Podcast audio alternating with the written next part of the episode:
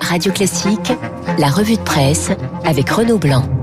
On débute Renault avec les journaux et le chef de l'État. Ah il fait la une directement ou indirectement de plusieurs quotidiens. Emmanuel Macron attaqué ce matin par Libération et Le Figaro, mais pas pour les mêmes raisons. L'IB ne fait pas dans la dentelle le qualifiant de traître, traître à l'écologie et aux propositions de la Convention citoyenne sur le climat, dont les derniers arbitrages doivent avoir lieu cette semaine. Macron pas assez vert pour l'IB. Macron qui pour Le Figaro flirte avec la démagogie anti-flic. Le Figaro ne digère pas l'emploi de l'expression violence policière dans la bouche du chef de l'État. Violence policière lâchée chez nos confrères de Brut vendredi dernier. Le Figaro évoque ce matin le ras-le-bol des policiers qui se sentent, assure le journal, épuisés et agressés. Yves Tréhard est en colère, très en colère. Hein. L'éditorialiste du Figaro parle de maudit samedi, référence bien sûr à la manifestation à Paris qui a dégénéré du côté de l'avenue Gambetta. Il demande à Emmanuel Macron de revoir de fond en comble la stratégie du maintien de l'ordre sur le front de la sécurité. L'inconstance de Macron, écrit-il, est condamnable. Yves Tréhard qui veut mettre fin, et je le cite, à l'anarchie et à la chienlit. Réconcilier le pays, quelqu'un à la recette? Question posée ce matin par euh, Cécile Cornudet, notre consoeur des échos. Un tantinet ironique souligne que venir sur Brut porter l'apaisement, forcément, ça laisse à désirer la sécurité, l'écologie et le séparatisme. Le texte porté par Gérald Darmanin arrive mercredi en Conseil des ministres.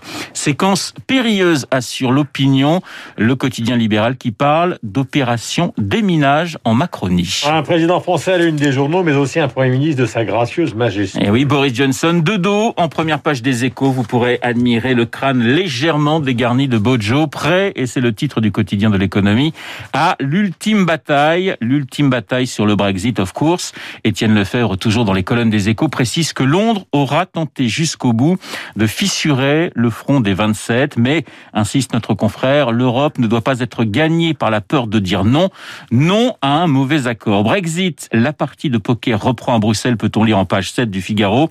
Libé, de son côté, s'intéresse à la presse britannique qui, en cas d'échec, a déjà un coupable tout trouvé. Une idée, Guillaume, qui, pour les Anglais, peut faire capoter un accord les Français bien sûr. Les Brexiteurs font déjà leur fête aux grenouilles, assure le quotidien en page 14. Et puis vous avez eu la une de la Croix. Avec cette photo, Guillaume, d'une jeune fille qui décore un sapin de Noël, petit bonnet de lutin sur la tête, mais également masque chirurgical sur le visage qui nous rappelle que ce Noël est forcément euh, cette année particulier. Un Noël à réinventer, titre la Croix. Un Noël sous restriction, occasion, assure le quotidien de redécouvrir le sens profond euh, de cette fête. Des boules de Noël et un masque, le Covid est évidemment très présent dans nos journaux. Comment éviter la troisième vague? C'est le titre hein, du Parisien ce matin. Le Parisien qui demande à ses lecteurs de ne pas baisser la garde. Le journal a interrogé Renaud Piarou, qui travaille à la Pitié-Salpêtrière sur la gestion des épidémies. Outre un très joli prénom, le professeur Piarou se montre extrêmement prudent. À la question d'une éventuelle troisième vague, il répond « Elle est possible, mais évitable. Possible, mais évitable. » Vous voyez qu'on ne prend aucun risque. Du côté des échos, petit portrait d'Alain Fischer, le monsieur euh, vaccin. du gouvernement. L'enjeu pour lui sera, assure les échos, non seulement d'immuniser les Français contre le virus, mais aussi contre leur peur. La peur est peut-être l'exagération, Guillaume, sur les réseaux sociaux. On commente encore beaucoup ce matin le titre du magazine Time sorti ce week-end, l'hebdomadaire américain qui a titré donc 2020, la pire année de l'histoire. 2020, la pire année de l'histoire, le coronavirus plus fort que les deux guerres mondiales. Et ces millions de morts, forcément, ça fait grincer pas mal de dents. Et puis nous avons vibré hier devant notre poste de télévision, car vous comme moi, nous regardions le rugby. Effectivement, Angleterre-France, défaite des tricolores après prolongation pour cette finale de la Coupe d'automne des Nations à Twickenham, une défaite avec les honneurs, assure la Croix. L'équipe parle de vrais coqs pour qualifier les joueurs français des coqs héroïques, ajoute Sud-Ouest.